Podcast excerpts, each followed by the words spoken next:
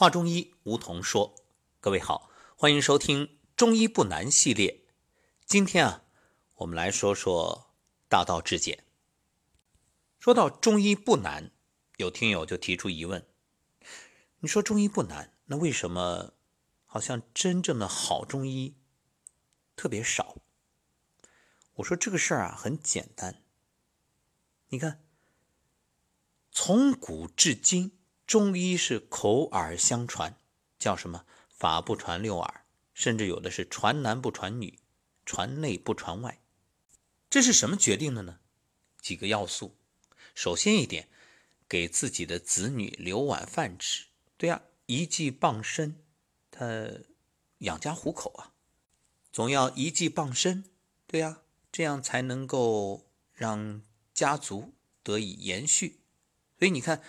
这古代各行各业，它都是一代一代的进行一个传承啊。铁匠父亲肯定教儿子打铁，那鞋匠父亲教儿子做鞋，这中医父亲教儿子中医，这很正常。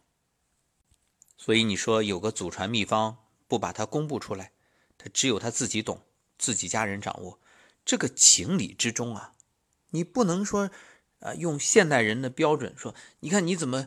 没有一种这个为人民服务的意识，没有一种贡献于大众的这种精神。其实这样说古人也不对，古人有啊，好多他都是贡献出来了呀。只不过呢，也有很多他是用这种方式代代传承的。还有一点很重要，就是你也得有相应的资质。比如我们讲武术家，你看武术家好多，就说太极拳吧，这。陈家沟陈氏太极不用说了，大家都知道。那后来不也是传出去，传给很多外姓了吗？那慢慢慢慢的，为什么？可能我们讲这个传承，既要有这种啊一脉相承的血缘之亲，还要考虑到是不是适合，不是说每一个人都适合的。这中医也是。那如果说自己家的孩子他没兴趣，不愿意学。那你也不能强求，不是？所以慢慢慢慢的，当然这里面呢，好多他从小耳濡目染、潜移默化，他在这个环境里长大，他自然的就有了这份选择的意愿。只是呢，到了现代社会，你会看到，真正愿意子承父业的倒未必很多，包括很多富二代，他也未必愿意去继承父亲的这个家业，因为从小衣食无忧，他有他的兴趣爱好，真正父亲从事的事业，他未必感兴趣。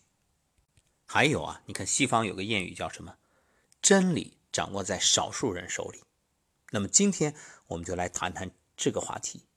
举个例子，比如你家有个保险柜，里面呢肯定是贵重物品，对吧？那么是不是你这保险柜里的东西人人都能看呢？不可能。所以想看的人啊，要么你可能主动的给亲朋好友，哎，给大家看一看，你看我有这些宝贝，古玩玉器啊什么的。要么呢，就是有人。客人想看，他会征求你的意见。哎，你这保险柜里有什么宝贝啊？能不能给我看看？但这里你也有同意和不同意两种选择。如果说不经你同意，他就打开看，但是他也打不开。就算他打开看了，那你肯定报警啊，对不对？所以，只有经过你同意的人，才能合法的看到保险柜里的秘密。那么，我们把这个保险柜放大，变成一个国家。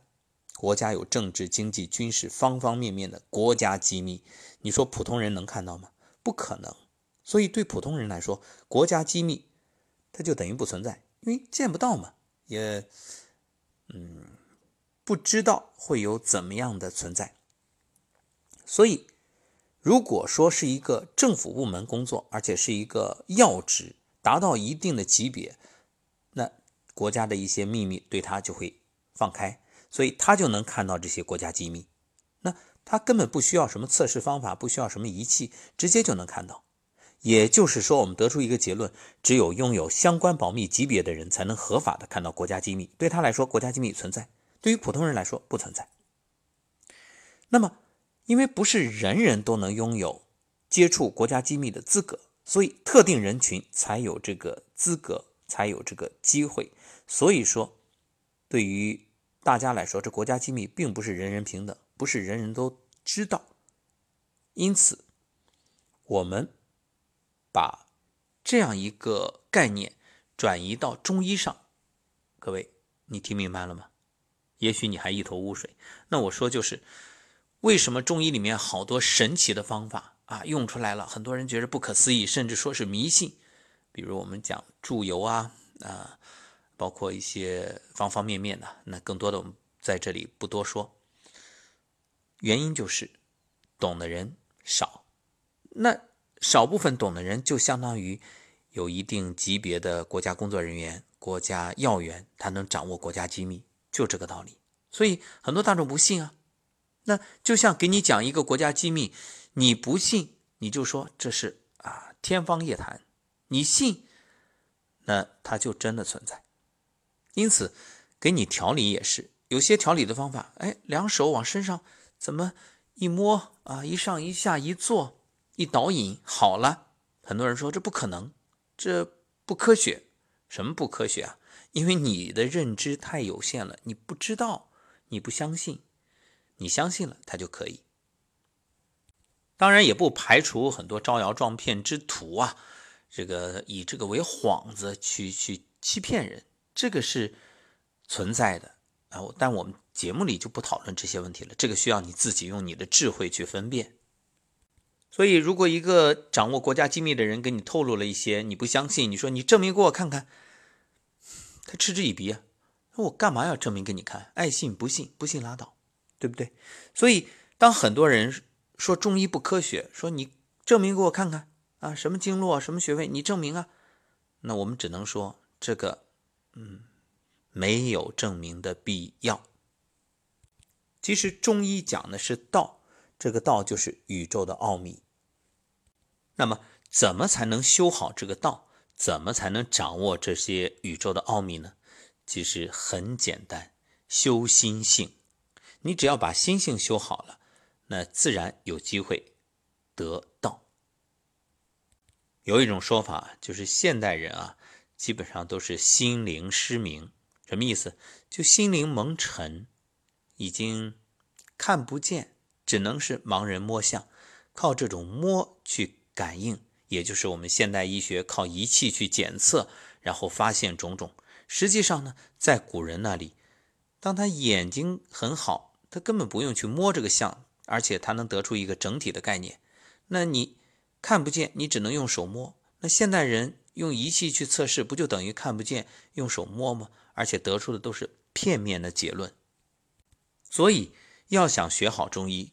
为什么叫大道至简？一点都不难。归根结底，你修心性，让自己简单、善良、纯洁。中国古代科学，我们就说医学啊，它没有现代医学的这种定量分析，不会出现西方这种实证科学。因为现代实证科学其实是人类整体道德下滑所出现的。当然了，你给现代人说这一点，包括现在听到节目的很多人，可能也不以为然。因为大家意识不到，都觉得自己很好，都觉得自己比古人聪明、智慧、科学进步、时代发展。事实上，我们真的是差了很远很远。我们还以这盲人摸象来说啊，你看摸了之后啊，他是不是比看见的人更高明呢？实际上，他摸到的只是一个局部。这就是有人摸到的。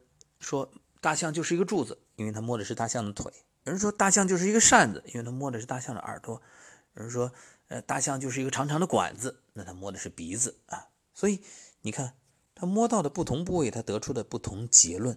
所以，那心灵失明这种西方实证科学用的就是盲人摸象的方法，只能借助仪器做研究，为了给摸到的这个东西一个说法。那研究人员又不能直接读懂仪器所测到的原始信号，于是呢，就把仪器探测的信号转化成人能理解的形式，哎，告诉你，类比一下，然后你就误以为柱子就是大象，误以为扇子就是大象，管子就是大象。实际上，大象是什么？大象是一个整体的呀。所以，我们要想学好中医，重要的就是让你的心灵复明，就是让心灵看得见，用心去看，这就叫观。所以，我们说现代科学也好，包括现代医学也好啊，它就是什么呢？它就是定量分析，只是给你摸到的这个东西，这个局部一个解释，一个说法，甚至可能是猜测。这就是我们在看病的时候，很多人啊看了病，可能得到的医生的结论是这个病因不明啊，我们估计或者怀疑是什么什么什么。那你这样先开始输液啊，先做个全面的检查，先怎么怎么样？你看，这只是猜测，我觉得这就很可怕。为什么？在不知病因的情况下就盲目用药，那可能原来的问题没解决，新问题又层出不穷。所以你看，很多人是小病治成大病，本来很简单的问题，结果越治越复杂，最后甚至一命呜呼。那么这种定量分析，至于这中间的过程过滤或者扭曲了多少东西，那西方实证科学根本不知道。加上测量仪器本身有局限性，只能是肤浅表面的看到。对于深层次就无能为力了，所以我们说啊，心灵失明的人类就用这种盲人摸象的方法，以僵化错误的实证科学衡量一切，看待中国古代的医学，那自然得不出正确的结论。而古代医学呢，当然不只是医学了，还包括很多其他的学科，因为走了一条捷径，人们呢就能发现宇宙许多深层次的奥秘。其实啊，就是说这个。老天啊，我们就说老天嘛，实际上就是宇宙，它给了道德高尚的人一些超能力。我们现在可能很多人会以为是特异功能，实际上就是人的潜能、本能，是人本身就具备的能力，只是现在我们把它关闭了。举个例子，为什么说快地震的时候，或者是天气异常的时候，很多小动物都会迁徙？哎。快发洪水了，它会从低处往高处转移。人本来也有这些能力，只不过现在我们太多太多的先进的科学设备仪器让我们退化了。所以你会发现，举个例子，各位，你饿几天，你会发现自己的这个嗅觉都特别灵敏啊。有人说那是啊，一饿饿的那一点香味都都马上对。那你有没有深层次的去剖析过这个问题？为什么呀？不就是因为，那我们一旦得到的太多，它就迷失了吗？对呀，就好像现代社会的光污染，一到晚上，你看城市里面啊，光怪陆离，五光十色，结果你反而造成了一种对各种光的这种嗯不敏感。如果是一个伸手不见五指的漆黑夜晚，一点光都很清晰。为什么我们在城市里晚上？很少有到了农村能看到的那种景象，就是满天的星空，呃，星斗，也就是啊，古人所说的那个首诗叫“嗯，危楼高百尺，手可摘星辰，不敢高声语，恐惊天上人。”其实现在你到一些农村郊外，你会发现，哎，这星星啊，就像触手可及一样，特别清晰。一个呢是没有污染，还有一个，其实主要的城市里面啊。也是这个光太强太亮，所以你看不到。所以呢，中国古代这些杰出的，我们就说是科学家吧，用现代的这个词汇来定义，他们就通过自身的修修什么呢？修身修性，归根结底是修心，然后就有了一些超常的能力，就异于常人的能力。我们不要一说特异功能，大家就觉得这个好像很不可思议。实际上，它就是你。现代社会的奥运会不也是各种超常能力的体现吗？对不对？那对于普通人来说，游泳，那孙杨的游泳，那对你来讲，他那个速度就是超能力，不是吗？啊，所以我们说，其实都一个意思。那古代的这些超能力的拥有者，他就探索宇宙时空生命的奥秘。那么他是用自身来探测，就是我们说的实证观察，或者说内证观察，就是以自己的身体啊去。观测去感应什么经络啊、穴位啊，他能够敏感的体会到我的气走到哪儿，我的经络通不通啊？所以他自己的身体就是一个智能生物仪器，就是一个生命探测器。所以回到前面所说的那一个，就是国家工作人员不同层级会得知不同的国家机密，一个道理。那你通过你的修炼，道德修养越高。你所知道的这大自然的宇宙的奥秘就越多，那这根本不用再有人给你做什么翻译，你自己就探测出来了。古代被誉为药王的孙思邈，他就是唐代著名的道士，本身啊具有超常的能力，能够呢直接的观到其他空间这个人啊得病的根源，所以他医术高明啊。所以中国古代走的是一条什么路呢？低成本高效益啊，有益于社会道德风气，有益于自然环境，所以就有如神助，就好像是神给指引的这样一条路。这正是大道至简，就很简单。那现代社会呢是什么？实证科学，高成本低收益，甚至呢可能还破坏自然环境，然后完全是违背自然之道。而且古代的传承，这个所谓的法不传六耳，还有一点就是宁缺毋滥。如果没有资质的人，就是没有良好心性的人，那这个技术。不传给你，为什么？传给你之后，你可能用它为非作歹，那不是造福于社会，而是危害社会。现代社会呢，真的就处于佛陀所说的末法时代，就是那么只靠法律来维持秩序。所以你看，为什么说当代社会、当代中国有一大批人在诋毁中医、诋毁传统文化？啊，说这是迷信，实际上这是根本不懂中华文明的精华部分，或者呢，有的他是揣着明白装糊涂，故意这样说，为的就是等于把一切复杂化，还有为了利益。